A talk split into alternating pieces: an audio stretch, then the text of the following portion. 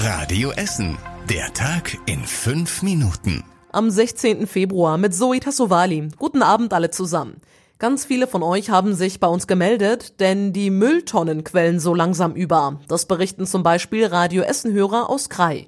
Die Entsorgungsbetriebe sagen, dass sie die Tonnen nach und nach abholen. Konkrete Termine gibt es in dieser Woche aber nicht. Leerungstage können sich komplett verschieben, heißt es. Wer viel Müll hat, kann ihn in einem geschlossenen Sack neben die graue Tonne stellen. Letzte Woche konnte die Müllabfuhr wegen Schnee und Eis erst gar nicht fahren. Danach sind die Tonnen stehen geblieben, weil die Deckel vereist oder die Tonnen hinter Schnee verschüttet waren. Probleme gibt es hier bei uns in der Stadt nicht nur mit überfüllten Mülltonnen, sondern auch mit fehlenden Kitaplätzen. Die Folge? Für gut 2000 Kinder in Essen gibt es im Sommer keinen Kitaplatz. Immer mehr Eltern wollen ihre Kinder länger in der Kita lassen, weil sie selbst mehr arbeiten, heißt es. Mit 25 Betreuungsstunden käme kaum noch jemand aus. Die meisten Eltern buchen 35 bis 45 Stunden. Die Stadt bemüht sich zwar jedes Jahr, neue Plätze zu schaffen, stößt aber immer wieder auf Probleme. In Vogelheim ist eine geplante Kita am Ende doch nicht gebaut worden, weil die Räumlichkeiten nicht geeignet sind. An anderen Standorten verschob sich der Aufbau einer Kita um rund ein Jahr. Großer Schock heute Morgen auf der Bottropper Straße. Dort hat es einen tödlichen Lkw-Unfall gegeben. Der LKW wollte von der alten Bottropper Straße links Richtung Bottrop abbiegen, übersah dabei aber offenbar eine Fußgängerin, die über die Straße ging. Die Frau wurde von dem LKW erfasst und so schwer verletzt, dass sie noch am Unfallort starb. Die Bottropper Straße war in Richtung Bottrop deshalb drei Stunden lang gesperrt.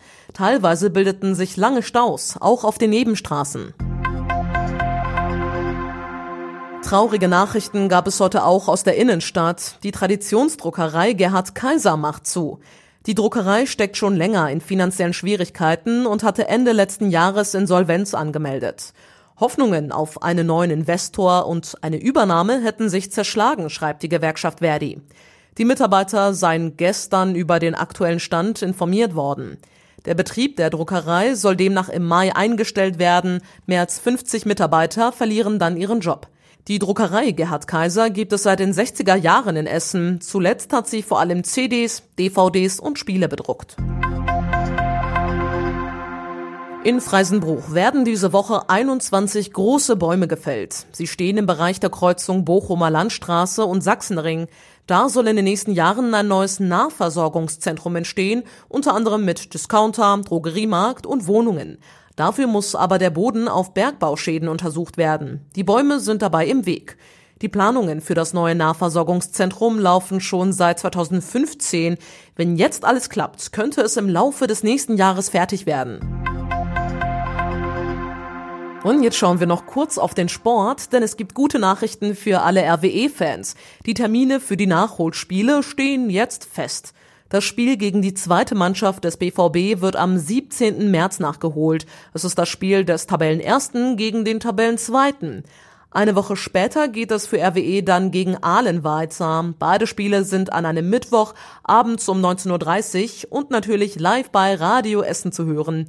Die Spiele waren vor einigen Wochen wegen der schlechten Platzverhältnisse abgesagt worden. Und das war überregional wichtig. Bundeswirtschaftsminister Altmaier hat weitere Hilfen in der Corona-Krise angekündigt, unter anderem einen Härtefallfonds. Die Einzelheiten sollen in den nächsten Tagen mit dem Bundesfinanzministerium ausgearbeitet werden. Ziel sei es, Unternehmen zu helfen, die bislang durch das Raster fallen. Ab dem 1. März sollen alle Bürgerinnen und Bürger einen kostenlosen Corona-Schnelltest bekommen können. Laut Gesundheitsminister Spahn sind entsprechende Präparate inzwischen ausreichend verfügbar. Die Corona-Schnelltests sollen aber zunächst nur von geschultem Personal durchgeführt werden, zum Beispiel in speziellen Zentren, Apotheken oder Praxen. Und zum Schluss der Blick aufs Wetter. Es wird regnerisch heute Nacht und sonst nur ein klein wenig kälter als tagsüber. Die nächsten aktuellen Nachrichten bei uns aus Essen gibt's dann wie immer morgen früh zu hören, ab 6 Uhr, hier bei Radio Essen. Euch jetzt allen aber erstmal einen schönen Abend und später dann eine gute Nacht.